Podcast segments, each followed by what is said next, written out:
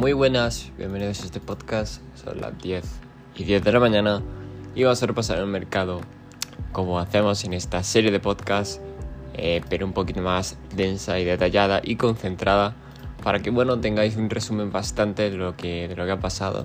He decidido que creo que voy a dejar los podcasts los lunes y viernes, ya que los miércoles em, hago directo, por lo que podéis ver ahí de manera más eh, concreta y visual todo lo que opino del mercado. Así que bueno, lo tenéis ahí. Y bueno, si un día ocurre algo de emergencia, evidentemente también subiré podcast, ¿vale? Así que vamos con, con lo mismo de siempre, con esta semana a ver qué ha pasado. Bueno, Bitcoin seguía subiendo durante esta semana, evidentemente, pero ahora está en una situación bastante interesante y es que yo creo que si sigue haciendo una desviación, ¿vale?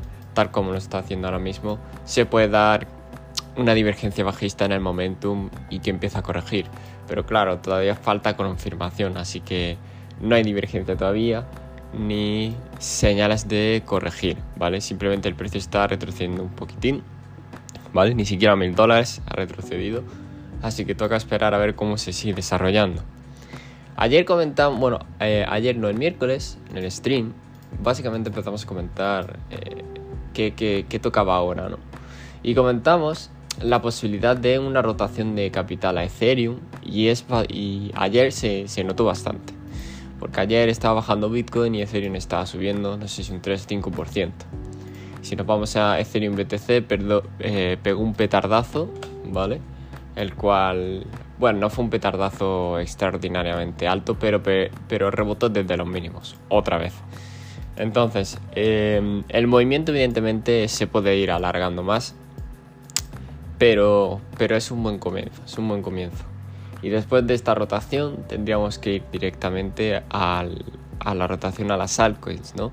Que altcoins pueden, pueden rotar porque el total market cap, excluyendo a Bitcoin, sigue subiendo, ¿vale? Y es muy probable que eh, vaya, vaya, haya rotación a las altcoins.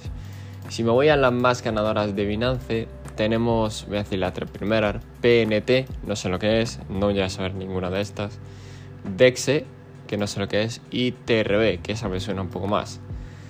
Pero como veis, eh, todas las altcoins llevan, por lo menos esta semana, sin parar subiendo. Todas.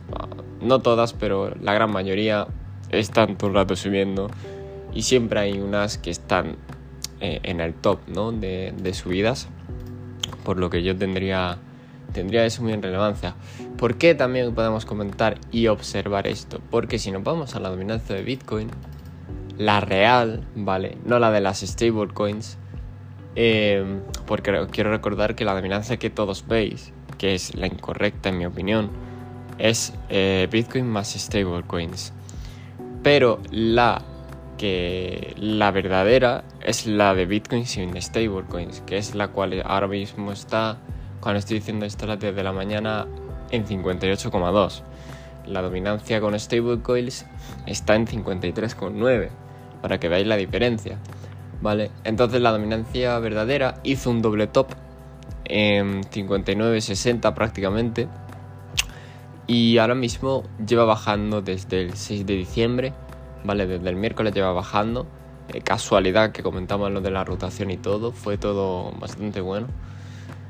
Comentamos eso y bueno, ya, ya estamos viendo lo que pasa. Baja la dominancia y hay dos opciones. Una, que las altcoins pumpeen o que las stablecoins pumpeen. Por ahora diría que las altcoins, porque sí que es verdad que hay bastantes que están subiendo y no sabemos ni, ni qué son, ni qué hacen, ni nada exactamente.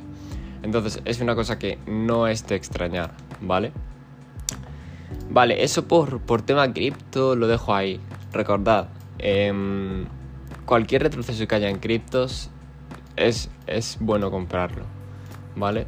Y yo sobre todo tengo pensado comprar más Ethereum, porque es verdad que tengo poco.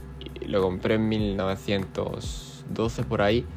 Y la verdad es que me gustaría comprar más, para ser honestos. Me voy a los índices. ¿Qué tenemos con los índices? Tenemos una cosa bastante interesante. En el Nasdaq, ¿vale? Ya dije que tenía patrón de rango y caída y que podría corregir a la zona de los 15.350, 15.400 en el peor de los casos. ¿vale? Pero que el precio sigue aguantando muy bien la zona de los 15.700. Si el precio pasara los días y pasara los días y siguiese aguantando esa zona, eso sería muy bullish porque quiere decir que el precio terminaría subiendo como muchos pronostican para el rally de final de año.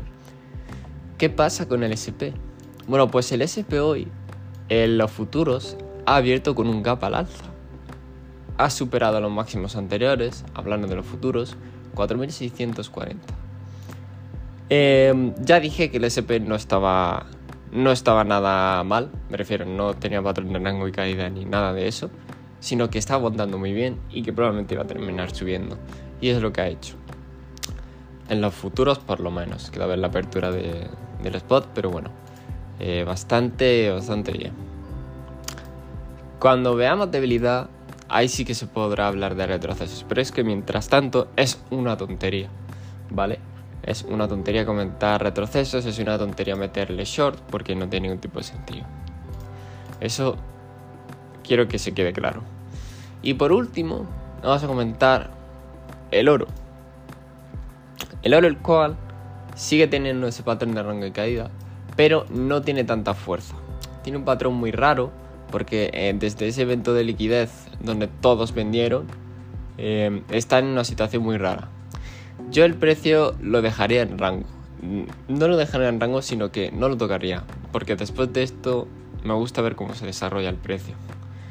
En caso de caer los 1980, los 2000, mejor dicho, los 2000, 1980, están ahí, pero yo esperaría a ver cómo se, se desarrolla todo el proceso, ¿vale? Y por último, perdón, esta vez sí, tenemos el petróleo, el cual nos encontramos en una tesitura porque estamos en zona de mínimos, lo cual es bastante bueno porque el petróleo está indicando recesión, pero las tradicionales están indicando que no va a haber recesión. Entonces, vamos a ver qué pasa. Ya sabéis todos mi, mi perspectiva con esto. Sí que es verdad que nos encontramos ante, bueno, cosas buenas y cosas malas, pero mi principal escenario es verlo después de las elecciones, de las post-elecciones, bueno, pre-elecciones, porque empiezan las campañas ahora. Así que eso es todo, no me enrollo más, recordad, este podcast no es consejo de inversión ni nada de ello, y nos vemos en el siguiente.